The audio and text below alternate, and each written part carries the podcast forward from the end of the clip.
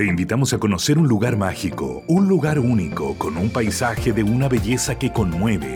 Bosque Choyinco, ubicado en el destino Cuenca del Lago Ranco, es el proyecto ideal. Bosquechoyinco.cl, parcelas de 5.000 metros cuadrados con rol propio en el hermoso valle del río Calcurrupe. Fundo Choyinco, kilómetro 3 de la ruta Jifen al lago Maihue, región de los ríos. Consultas y coordinación de visitas en bosquechoyinco.cl. ¿Ofrece servicios a la industria pesquera o relacionado? Haz más eficiente tu administración. Con Came ERP, controla tu negocio desde cualquier lugar, incluso desde tu celular. Maneja facturación electrónica, producción, abastecimiento, contabilidad, cobranza, flujo de caja y mucho más. Todo en un solo lugar. Descubre nuestros planes desde 12 UF al año. Más información en came.cl o escríbenos a comercial.came.cl. Came con K. Potencia tu gestión con Came y sé el proveedor favorito de tu región. Máximo Pacheco, presidente del directorio de Codelco, dice, Codelco es orgullosamente estatal, pero quieren privatizarnos. Bien, ¿qué tal? ¿Cómo están ustedes? Muy buenos días, gusto saludarlos. Bienvenidos al eh, Buenos Días Mercado, este día jueves 28, ya fíjense, de septiembre. Estamos iniciando el programa con don Willy, con don Tomás, que se nos reintegra después de un par de días ahí, que está cumpliendo otras altas funciones. Así que gusto saludarlo, don Tomás, con dos temas re interesantes planteamos titular. A mí me gustaría hacer alguna digresión también del eh, estatus en el que está esta cuestión tan relevante que nos está pasando como país, que es el proceso constituyente. Que le ha aparecido un, escenario impensado, eh, que tiene que ver con una cuestión también impensada, atendida a las mayorías de rechazo, primero en el 4 de septiembre del año pasado, hace un poquito más de un año, al mamarracho, que hemos convenido acá eh, en llamarlo así, eh, y después la elección de, consejeros del nuevo proceso constituyente, que le dio al Partido Republicano una mayoría histórica. Fíjate que yo, revisando, y uno tiene que recurrir a la historia para, para, explicarse más o menos eh, la dimensión de la victoria del Partido Republicano en esa elección. Individualmente considerado, el Partido Republicano es el segundo partido más votado en la historia de Chile. El segundo. Han habido desde O'Higgins en adelante han habido muchísimas elecciones, nunca antes, una sola vez antes, un partido sacó más que el Partido Republicano individualmente considerado. En la historia republicana de Chile. Un voto obligatorio, ¿no? Un voto obligatorio. Y ese, ese fue un 35%. Esa es la de C. ¿Se la vieron?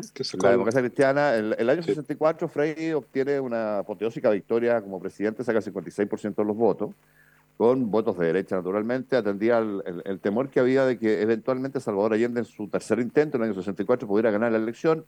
Dejan votado a, Durán, que era el candidato a la derecha, y se va a la derecha y se vuelca a la democracia cristiana y votan por Frey. Bueno, meses después, como seis o ocho meses después, hay una elección parlamentaria.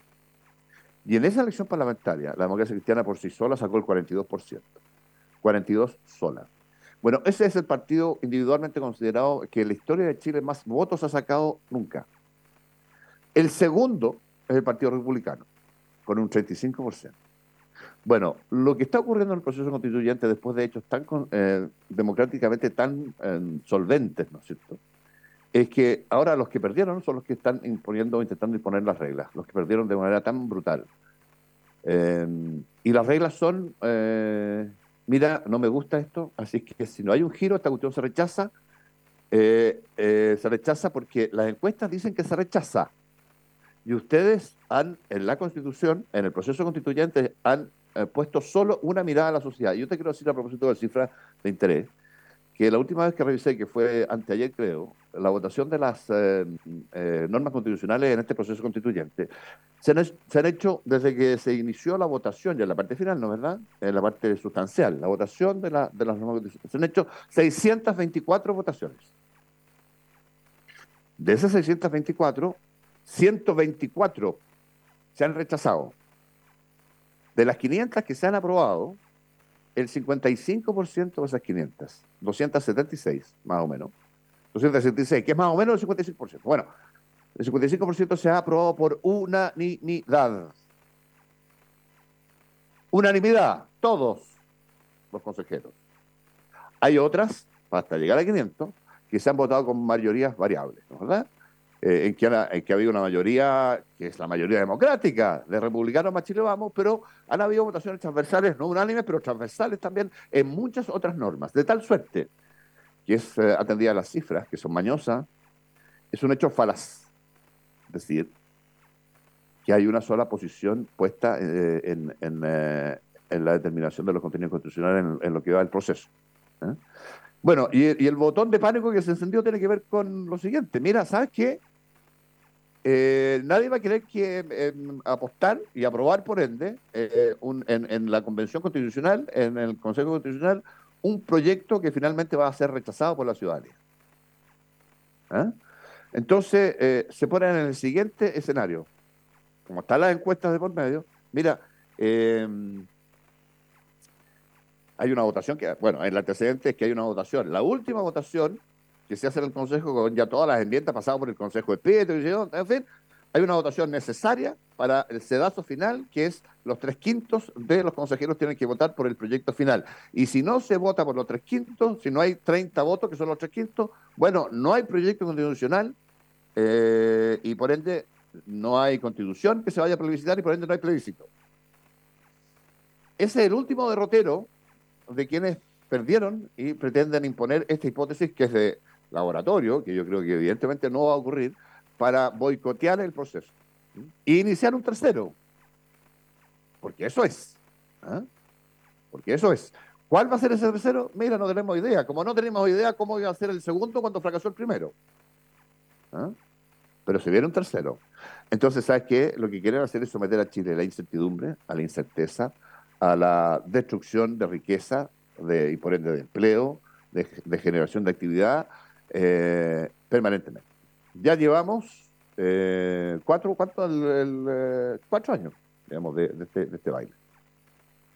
Entonces querrán unos dos más, para terminar con un mamarracho. Ahora, a la ciudadanía la sometieron a esto sin preguntarle a la clase política. Vamos a ver qué se le ocurre a la clase política ahora sin preguntarle de nuevo si que fracasa este proceso. Yo la verdad se ha dicha en este programa, creo que fue, no sé si me toca hacer en la tarde, Leí una, mm, debe haber sido como 10 o, 15 normas que se habían ido aprobando, que eran de las más sustanciales, las más controversiales, ¿ah? hace unos días. Y para serte bien franco, me parecieron absolutamente razonables. O sea, no tienen ni una sola comparación posible con las normas más controversiales que aprobó el, el mamarracho anterior, la comisión anterior. ¿ah? No se trata de construir el país, sino que Claro, puede haber disidencia respecto a algunas cuestiones y interpretaciones alarmistas, por ejemplo, esto de la protección de la vida del que está por nacer. ¿De quién está por nacer? ¿Ah? Y hubo toda una discusión de que, del qué o del quién está por nacer. ¿Ah? Y, esa eh, se petrofió y qué sé yo, y no se va a poder aprobar, no se va a poder aplicar, porque va a ser incondicional, la ley de aborto entre causales. Mentira. Y así tenéis montones. Bueno, se llenan de fake news, por, supuesto, todo este proceso. Pero quería hacer este apunte porque tengo la sensación yo que estamos llegando a la deconstrucción democrática más brutal que yo haya visto en los tiempos que me ha tocado vivir en este país, que han sido varios años, que es, ¿sabes qué? Eh, los que ganan, los que representan la mayor parte de las personas, los que representan eh, transitoriamente, como todas las mayorías, la mayor, la, mayor sensibilidad pública eh, en política, bueno, no, esos son los condenados a no poder hacer lo que quieren hacer. Y esa cuestión me parece una, una, una, una, una, falacia eh, increíble, inaceptable. Por eso quise hacer este, este, este breve speech, ¿eh? que tiene algunos elementos de, historia, de análisis, pero también de cifras que son las más relevantes. Eh, no sé cómo lo ven ustedes, Tomás Willy, pero, pero a mí me parece muy sorprendente lo que está pasando. No, por supuesto. Y, y bueno, eh, efectivamente, yo creo que el 4 de octubre ya termina la votación del Consejo. Eh, porque ya los capítulos que van quedando, yo creo que la, la, propuesta de la Constitución ahora tiene 17 capítulos, si no lo a tomar. Sí, en que ayer yo, claro, yo creo que ya al día de ayer ya iban como en el número 6 o 7. Mm. Y claro, los tres primeros son los, los, los más gordos. Porque claro, los que quedan de aquí en adelante son, por ejemplo, el capítulo de Banco Central o la Contraloría o cosas así, que son que de hecho casi no hay enmienda. O sea, ya, ya. Y eh, pasa eh, al, a los expertos de nuevo. Pasa a los expertos de nuevo, que pueden efectivamente hacer observaciones a todo el texto. y esas observaciones tienen que votarlas dentro del, comité de expertos para ser eh, presentadas justamente a los consejeros. Y ahí los consejeros, ahí viene la otra iteración, pues los consejeros nuevos tienen que darle la vuelta y para aprobar enmiendas, claro, o observaciones le, van a llamar ahora. Claro. Eh, claro, todo, todo, pero estas votaciones de este, de este quórum. Entonces se produce también un fenómeno un poco raro, ¿eh? de, que, de que, como son los tiempos tan apretados, eh, los, los que van a empezar a grabar las franjas las van a tener que empezar a grabar antes que esté el texto final. Claro. entonces. Están ahí de cabeza los muchachos. claro, lo que pasa es que ahí eh, como que hay que grabar dos franjas, una a favor, otra en contra. Y, al final vamos a ver cuál es la que, la que subimos. Porque, fíjate, eh, no sé, es espantoso. a mí todo este debate además se gatilló, venía ya con cierta energía, pero duplicó, triplicó esa mm. energía. Cuando sale públicamente la, alcaldesa y candidata presidencial de Chile Vamos, Eli Matei, a decir que ella, tal cual están las cosas, va a votar en contra y no va a prestar su capital político para avalar los contenidos constitucionales que se están eh, aprobando. Eh, yo, yo tengo la impresión que no se trata del capital político de alguien a esta elección, de cualquiera que sea. Desgraciadamente me parece una frase bastante desafortunada que busca, claro, tiene vocación de mayoría, entonces la, la candidata Matei lo que se fija es en la encuesta. Mira, mayoritariamente por ahora esa constitución no está siendo aprobada, entonces yo me voy a subir a ese carro porque yo quiero ser presidenta.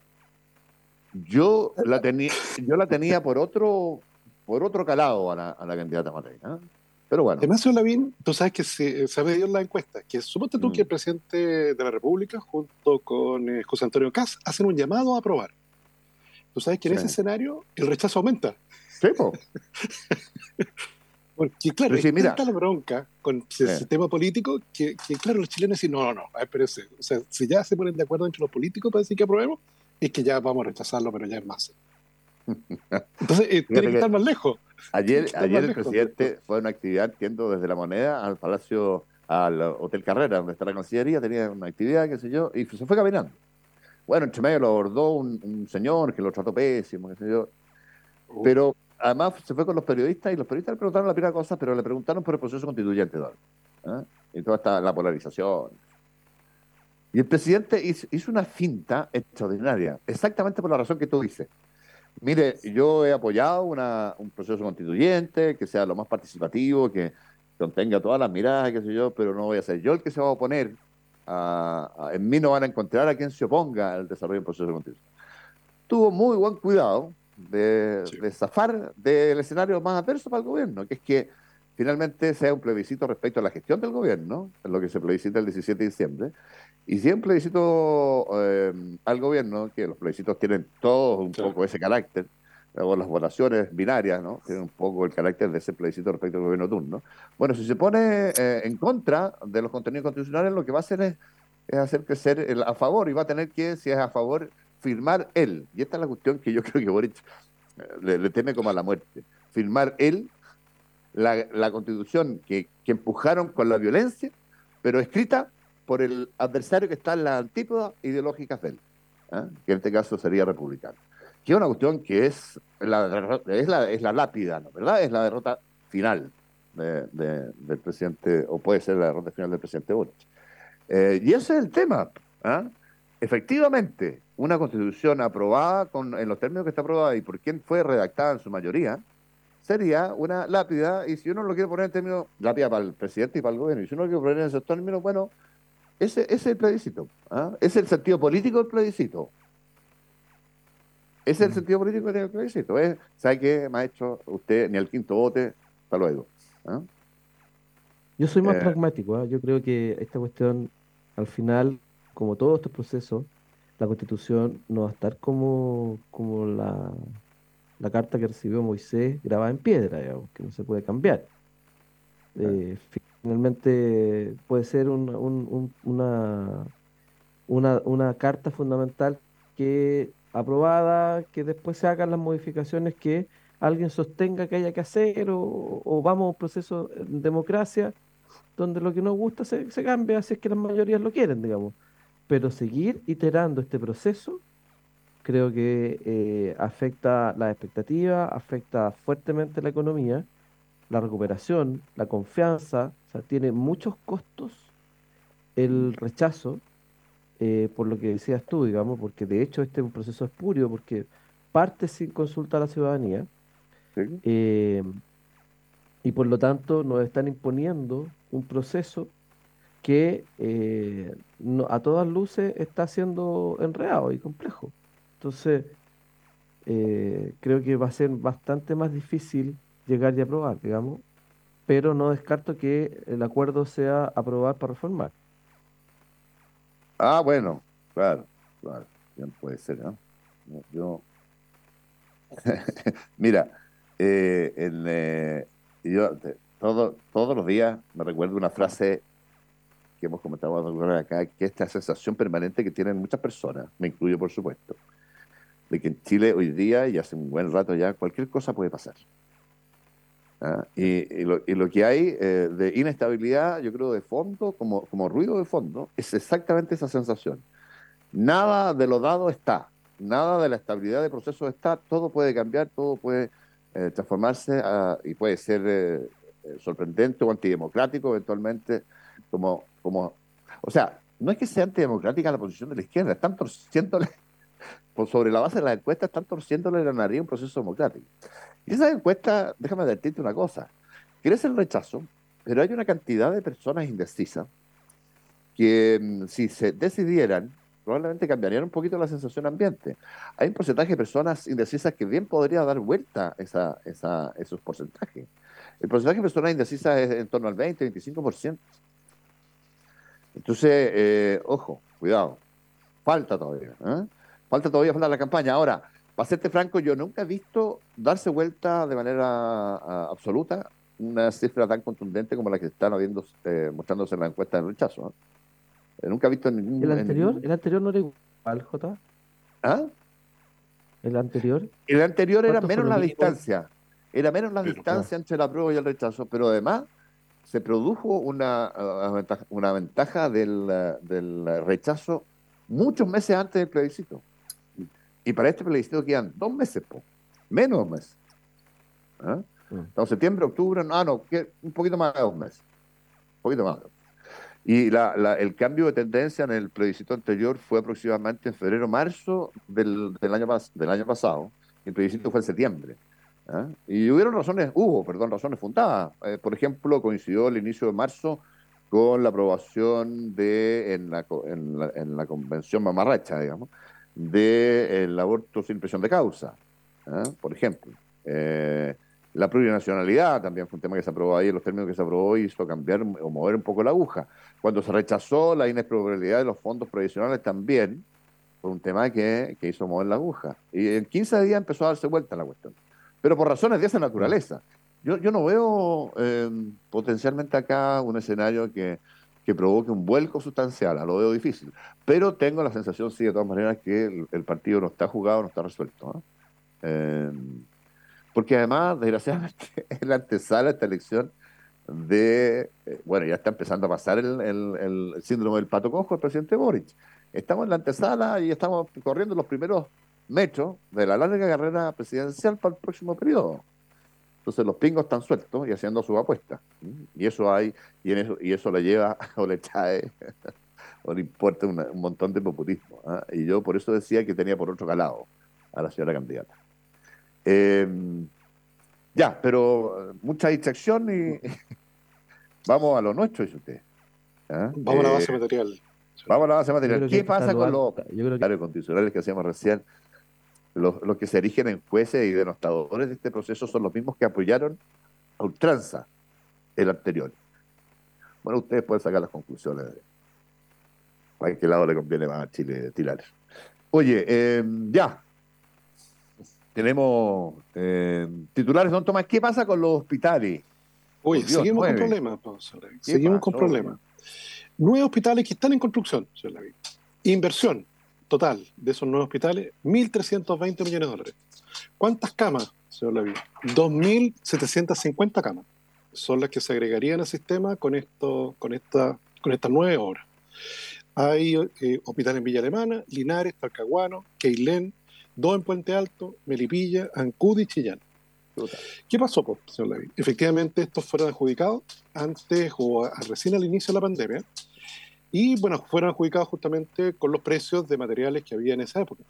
Vino la pandemia, señor Levy, y los precios, el índice de precios de materiales de construcción subió 40% y no ha bajado, pues, ¿te fijas? O sea, son sticky prices también esto. O sea, no, es que el hierro haya vuelto a bajar. Entonces, ¿qué ocurre? Pues, eh, efectivamente se genera un problema. La empresa dijeron, oye, pero espérate, ahora me, eh, construir la misma obra que me encargaste, ahora me sale más caro. Porque, porque, porque mira lo que está ocurriendo. Bueno, en su momento el doctor Paris, eh, junto con la gente del sector privado, creó una mesa para poder enfrentar este tema. Y yo fui parte de la mesa, señor Lavín. Y mm. acordamos justamente establecer mecanismos de reajustabilidad. O sea, que efectivamente se tomase un índice eh, de precio al por mayor mediante el cual se pudiese actualizar justamente el contrato. Eso se formalizó en el decreto 304, decreto supremo 304, vigente desde marzo de este año. Eh, fíjate, ese es el mecanismo legal. El problema, pues, señor Levin, ¿cuál es el problema? No se ha usado. No se ha usado hasta el día ah. de hoy entonces la empresa, claro, porque esta es la solución, ¿te fijas? O sea, después de todo el proceso, la solución es decir, oye, mira, espérate, tú... tú reajusta el contrato de acuerdo a una suerte de IPC, que en realidad es IPM al, al mayoreo, pero de, de, material de construcción. Ya. Exactamente. Entonces, como no ha ocurrido, y, eh, y, todo se, se, uno, el Ministerio de Salud dice que no, que hay que preguntarle a Hacienda, Hacienda dice que no, que, que, que, hay que preguntarle al MOB, el MOB dice que el, mandante del Ministerio de Salud. Eh, entonces la empresa constructora dice, oye, se le está cagando el oxígeno. Se me está cagando el oxígeno, si no, no, no. Y, bueno, de hecho, esto ha pasado en otras obras públicas, también ha pasado en la vida en construcción de viviendas sociales, en que finalmente la empresa eh, se declara en quiebra y deja la obra botada. Porque no puedes al final. Acuérdate que en esta obra lo común es que tú creas un nuevo root para el proyecto. ¿Te fijas? Entonces ese root es el que quiebra. ¿Te fijas? No es que quiebre Besalco. ¿Te fijas? Pero sí eh, esa obra que se adjudicó Besalco, por poner un ejemplo, que es el que está construyendo en Ancud, eh, entonces, ¿cuánto, cuánta, ¿cuánta plata es la que falta, señor Se estima que son 130 millones de dólares. Ese es el monte de plata que, que, está descuadrada la caja. Significa que es más o menos el 10% de la, de la inversión inicial. Entonces, eh, bueno, la Cámara de la Construcción dice, oye, pero, pero, pero mira, ya estos nuevos hospitales podrían quedar paralizados. Hay otros cuatro hospitales, señor Lavín, en construcción que están paralizados por ah, la ley del Monumento Nacional. Sí, por eso, por eso Exactamente, por eso está la, la, noticia que son casi 15 los hospitales en construcción que podrían verse paralizados. Entonces, es muy lamentable, señor Lavín, porque, oye, yo fui testigo de la carrera que hubo en el, Ministerio de Obras Públicas para echar adelante la licitación de 20 hospitales y dejar otros 20 listos en la puerta del horno. Hubo que correr, correr, correr, correr, correr, correr para la toma de control, toma razón de la Contraloría, para tener la ARS del Ministerio de Desarrollo Social. Y mira todo eso como lo que está quedando. Entonces, muy lamentable. Si, sácame una duda, si la reajustabilidad quedó por decreto, ¿por qué no se aplica automáticamente? Porque no, el decreto no, no, el decreto lo que le autoriza a obras públicas o al mandante, que habitualmente es obras públicas o salud, a realizar la estimación del reajuste del contrato. No es automático. No, no es un UF. Ah. No. When you drive a vehicle so reliable it's backed by a 10 year, 100,000 mile limited warranty, you stop thinking about what you can't do and start doing what you never thought possible. Visit your local Kia dealer today to see what you're capable of in a vehicle that inspires confidence around every corner. Kia, movement that inspires. Call 800 333 4KIA for details. Always drive safely. Limited inventory available. Warranties include 10 year 100,000 mile powertrain and 5 year 60,000 mile basic. Warranties are limited. See retailer for details. Eh, el marco legal. ¿Te fijas? Porque claro, aquí ir la Contraloría y la Contraloría dice, pero espérese, ¿por qué usted va a pagar más por la misma obra? No, en virtud de esto. En virtud de este decreto supremo que está tomando razón. Entonces, ya está el mecanismo. ¿Y por qué vía se pudiese, qué vía, de qué forma pues se pudiese tener... el, mandatado no, puede. No, no, Sí, no, no, me refiero a otra cosa, que, que todos los contratos de obras públicas en vez de ser en UF o ser en UTM, o ser, es un indicador que, que, que conviene el alza de costos de materiales.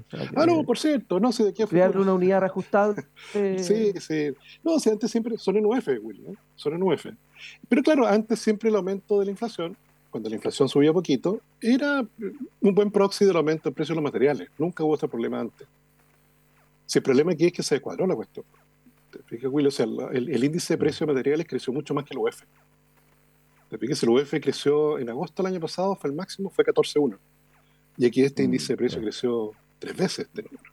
Oye, y ya. y, los, contratos futuros no le puede poner un polinomio, lo que uno quiera. Pero, pero el problema son con los contratos ya asignados.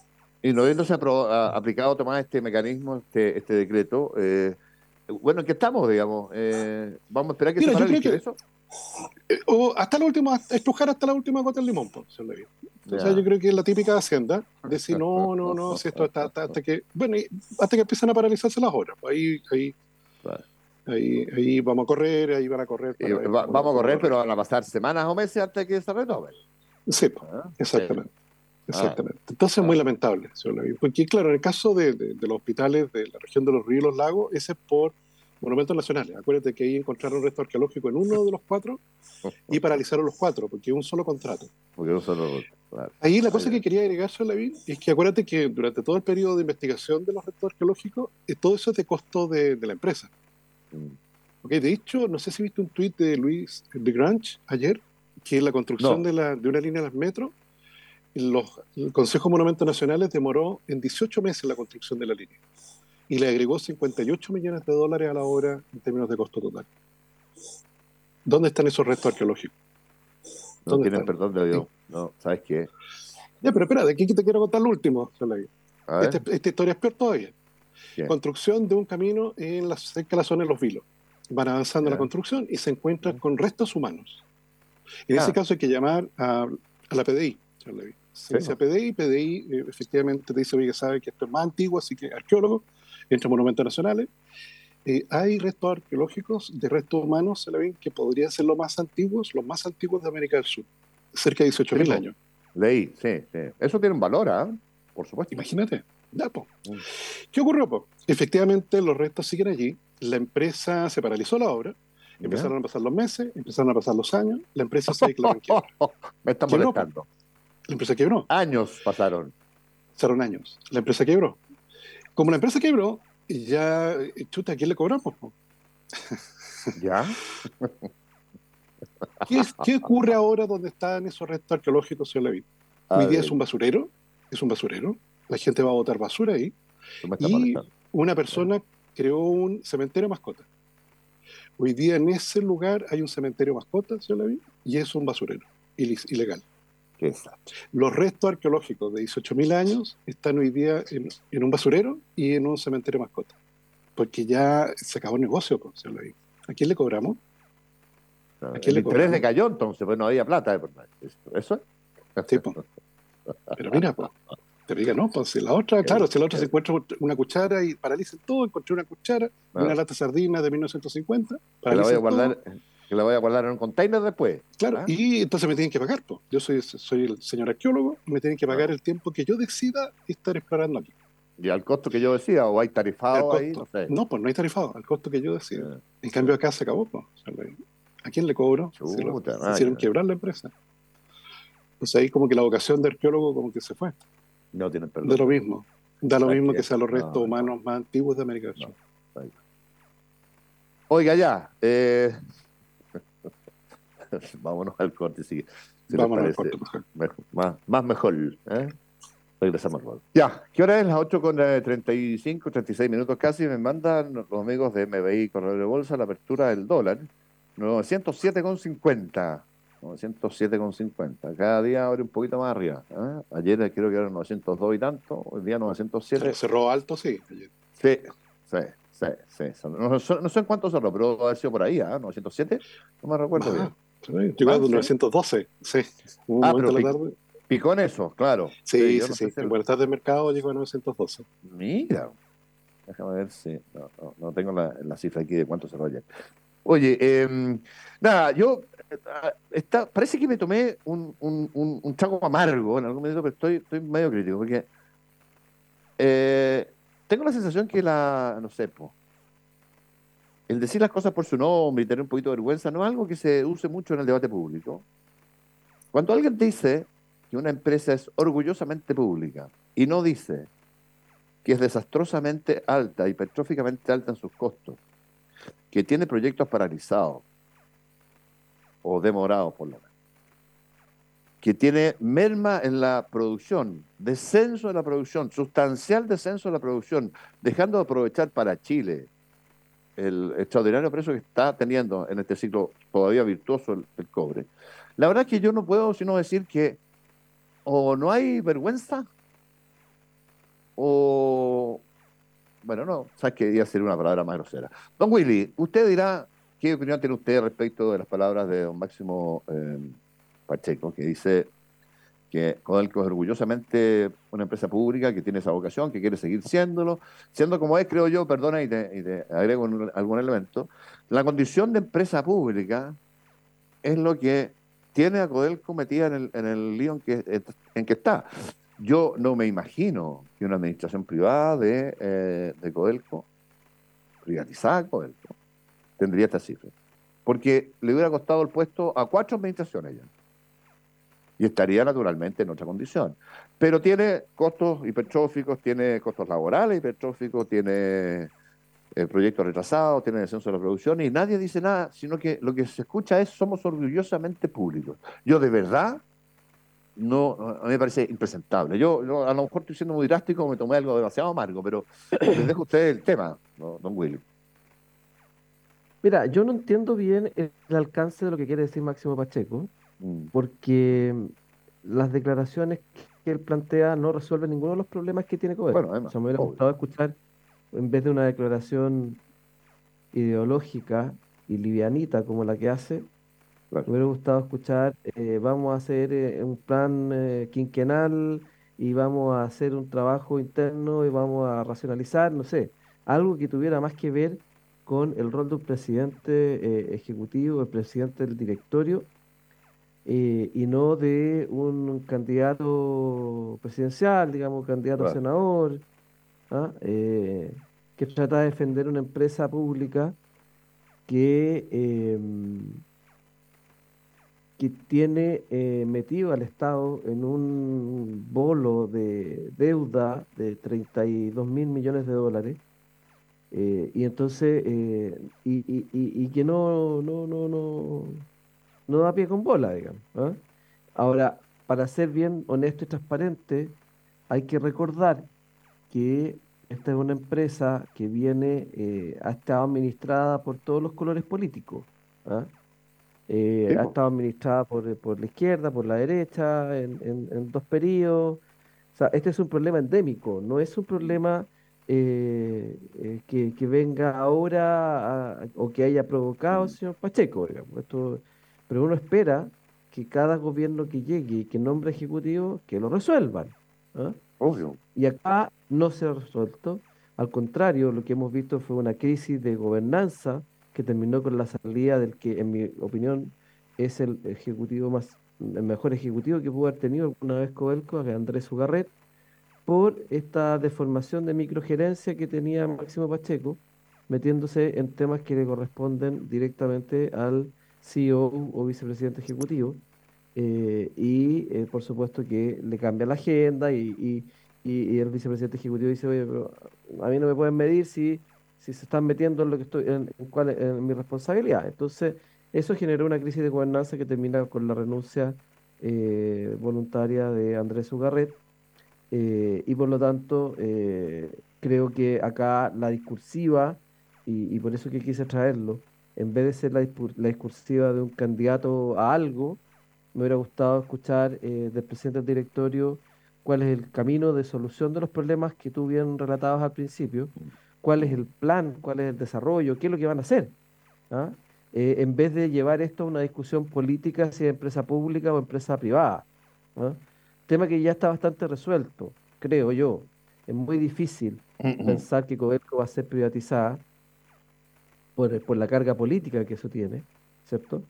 A pesar de que eh, la gente eh, no, no, no, visualiza bien ¿ah? eh, cuál es el rol de Codelco, pero si la gente se diera cuenta que con sus impuestos que le sacan todos los días van a terminar haciendo transferencias a Codelco para que pueda ser gestionado, ahí va a empezar la pregunta, bueno, ¿y lo están haciendo bien o lo están haciendo mal?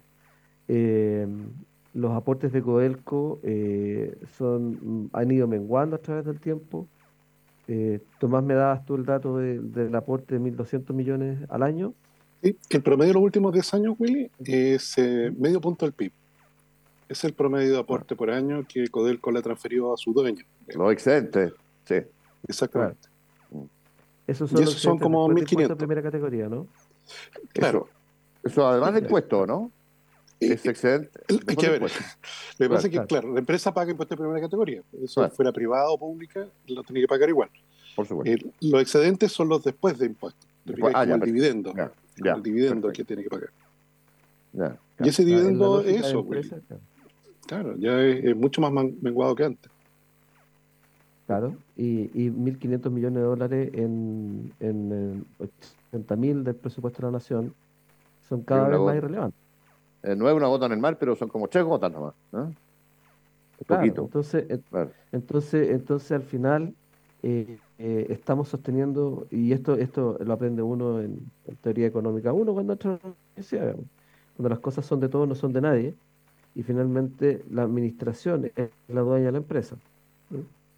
Eh, y aquí es donde, donde justamente uno se empieza a cuestionar eh, el rol, pero yo creo que esta discusión política que plantea Máximo Pacheco respecto de la propiedad de Coelco es completamente fuera de lugar eh, de, la, de la responsabilidad que tiene él como presidente del directorio. Él debería tener un, un planteamiento más bien de resolución del problema y no trasladar el conflicto que tiene internamente a la discusión de defendamos nuestra empresa, digamos, ¿ah? Que, que, es lo que uno visualiza en esas declaraciones políticas. Entonces, no veo, no veo cómo resuelve Máximo Pacheco, como presidente del directorio, este problema. Exactamente, quiero aportar algunos datos, porque efectivamente la producción, en el primer semestre de este año, la producción cayó 14%. ¿Ya? Dicho desde el año 2017. 14%. 14%. Desde el año 2017. ¿En qué periodo cayó 14? El primer semestre de este año. en un solo semestre. Con respecto al primer semestre del año pasado. Oh. Pero esto eh, no es novedad, señor Desde el año 17, el año 17 fue el pic. Ah. Desde el año 17 hasta ahora, en la proyección que hay para la producción de este año, habrá caído la producción desde el año 17 hasta ahora en cerca de 25%. Exacto. Los costos, señor Lavín, el costo de operación, el cash cost, ¿te eh, subió 41%. O sea, de todas las empresas que, que, operan en Chile, es la que mayor incremento de costo tuvo en, qué, en, qué periodo, Tomás? ¿En qué periodo? primer semestre de este año, primer semestre del año pasado. 41% de aumento. No te lo puedo creer. Eh, gasto financiero. Le debe a cada santo una vela, Tal como dice Don Willy, tiene una deuda de 34 mil millones de dólares. Y eso significa que el primer semestre de este año se gastó 383 millones de dólares pagando intereses. ¿Cuánto dinero transfirió al fisco? 700. Espérate, a los acreedores les transfirió casi 400. Y al fisco, 700. Eh, y este número sigue creciendo. Sigue creciendo. Eh, acuérdate, va, a llegar un momento en el cual eh, la mayor parte de la creación de valor de Codelco se la van a llevar los acreedores. ¿Sabes lo que pasa? Es que uno con Codelco ya no puede decir, mira, el costo de producción de Codelco es, ¿cuánto será el cash code? 2,12, si no recuerdo mal. Ya. Déjame, lo tengo aquí. Sí, 2.12. 2.12. Uno ya no puede decir respecto a Codelco, mira, si está de 2.13 para arriba, el Codelco gana plata. No. Porque de 2.13 para arriba, 2.14, de 2.20, de 2.50 para arriba, no le alcanza para pagar las deudas. En buena hora está en, casi 4 horas el, la libre de Codelco. Porque si no, de verdad, estaría llegando, pagando solo deuda o intereses, prácticamente. Entonces, eso a mí me parece de verdad, pero porque no, no. Ok, está bien, la electromovilidad es una gran promesa. ¿Eh? Y probablemente el cobre, se, las proyecciones que se hacen son hacia arriba más que hacia abajo, a futuro, cercano y, remoto. Pero si no fuera así, Codelco está, estaría en un problema de, casi de término, de cierre. ¿eh? Bueno, de hecho, en el caso de la edición andina, el año pasado, que el precio del cobre el primer semestre fue más de 4 dólares, fue 4 dólares 42. 4 dólares 42 fue el primer semestre del año pasado. Y la edición andina perdió plata, señor Lavín. Con ese precio de cobre perdió plata. Ya, pues, hay que poner la inversión. Le metieron este, al proyecto Rajo Inca eh, 1.500 millones de dólares. Y ahora está en duda si se sigue con esa inversión. Pacheco decía que van a seguir, pero entiendo que, eh, que llegaron al punto de no retorno, van a decir van de todas maneras para adelante los proyectos, pero entiendo que el Rajo Inca, Tomás, yo no sé si es viable o no, pero parece que es necesaria una luca más. O sea, mil millones de dólares más aproximados, o 900. Sí, exacto. Para que la cuestión funcione. De inversión. Mira, qué locura. Entonces hay un problema. Qué locura la, estimación de costos de, echar a dar un proyecto cuando te fallan mil millones de dólares. Esto es como cuando uno contrata a un maestro para que pinte la casa, ¿sí? Claro. Y te dicen, mitad la obra llega con. Por 500 loquitos se la dejo, no, en realidad son 2 millones, jefe. No, ¿sabes qué? ya está con andamio y todo. Claro, y te tiene la mitad pintada. no, mira, aquí estamos en la misma. Bueno, llenando espacio, pero antes del, corte, Tomás William, a lo mejor podríamos revisar rápidamente, eh, yo decía la, apertura dólar, que está en 907 y fracción, tanto nuestros amigos de MBI Corredor de Bolsa. No sé si rápidamente tenemos precio cobre eh, y alguna y, petróleo y alguna revisión de bolsa. Cobre está con, un, con una buena performance, está creciendo un 1%, está en 3 dólares 65. Mm. Eh, el petróleo WTI está cayendo 0,59, el Brent está cayendo 0,45. Sin embargo, el Brent muy peligrosamente acercándose a los 100 dólares por barril. 100 dólares de nuevo. Mucho rato en 90 y está en 96 y el WTI está en 93. La bolsa no tan negativas como los días anteriores, la bolsa china cerró con una leve alza de 0,2%, las bolsas europeas están fluctuando, la única, bueno, fluctuando con su mayoría a la baja. La única que está subiendo un poquito es la bolsa francesa, 0,1, y las otras cayendo en donde la bolsa británica es la más afectada, cayendo 0,5 en donde la mala noticia de la semana es la tasa larga de interés. La tasa del bono del tesoro a 10 años se la en este momento, déjame ver, 4,64%. Hay que recordar de que en la última década, señor Lavín, esta tasa de interés ha promediado entre 2 y 2,5%. O sea, el costo financiero, señor Lavín, en este momento es casi tres veces lo que teníamos en la última década. Entonces, claro, eso está afectando, está afectando el equilibrio de todos los mercados. Ya, don Tomás Willy, vámonos al corte, regresamos con la parte final ya del Buenos Días Mercado. Eh, ya, perfecto. Estamos de vuelta, no nos queda nada, son las 8 con 55 eh, de la mañana. Estaba leyendo algún eh, artículo. Claro, dólar superó los 900 días, ayer tenías razón, Tomás, y alcanza su valor máximo del año por tercera jornada consecutiva.